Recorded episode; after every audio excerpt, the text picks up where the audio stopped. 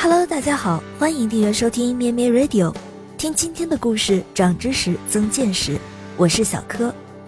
今天呢是七月十七日，我们今天故事的主题是霍元甲强身兴国的故事。一九零九年七月十七日，武术大师霍元甲在上海创办了近代中国第一个民间武术团体——精武体操会。精武体操会之宗旨为提倡武术。研究武术，铸造强毅之国人。这在国势衰微的清末，尤为切合国人习武强身、振兴国运之思潮。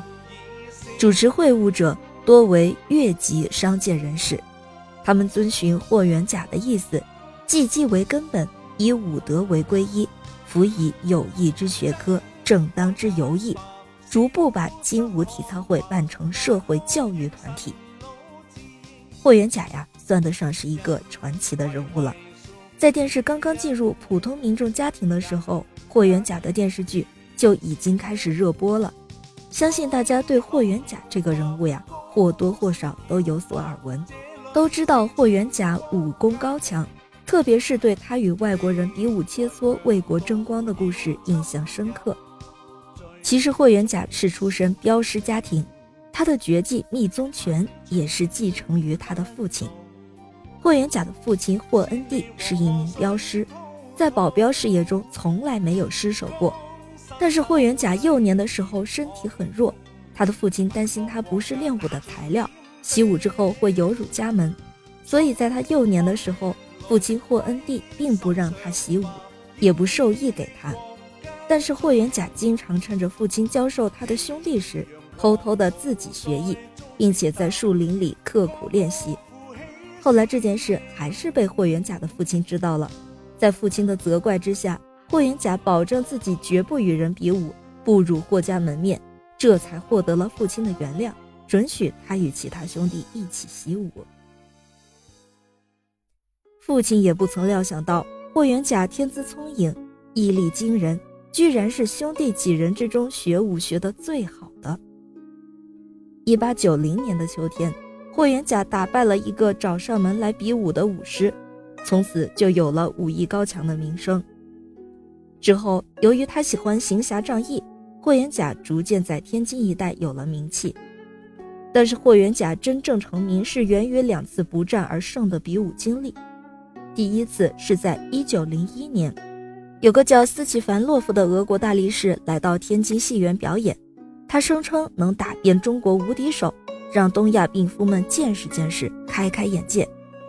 霍元甲听了非常气愤，于是到戏园和斯奇凡洛夫比武。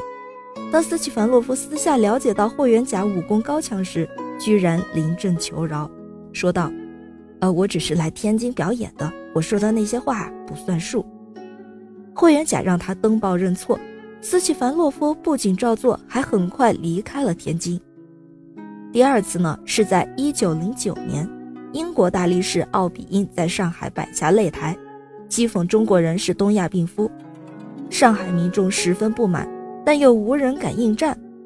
当时同盟会里有一个霍元甲的朋友，叫做龙敬孙，他从报上得知消息后，就向上海知名人士、同盟会员、革命党人陈其美推荐了霍元甲。霍元甲一到上海。上海各大报纸用大号字体刊登消息，霍元甲挑战奥比因。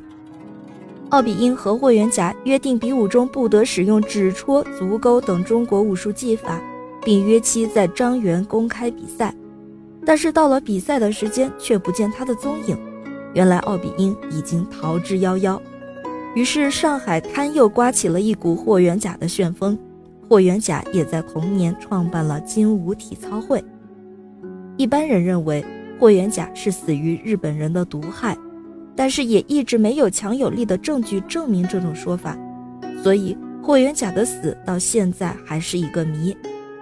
不过，霍元甲创办精武体操会，把家传绝学的武术秘技传授到民间，并且推崇尚武精神，不得不说，这位武学大师的无私胸襟，也让我们看到了类似于当今体育精神的一些雏形。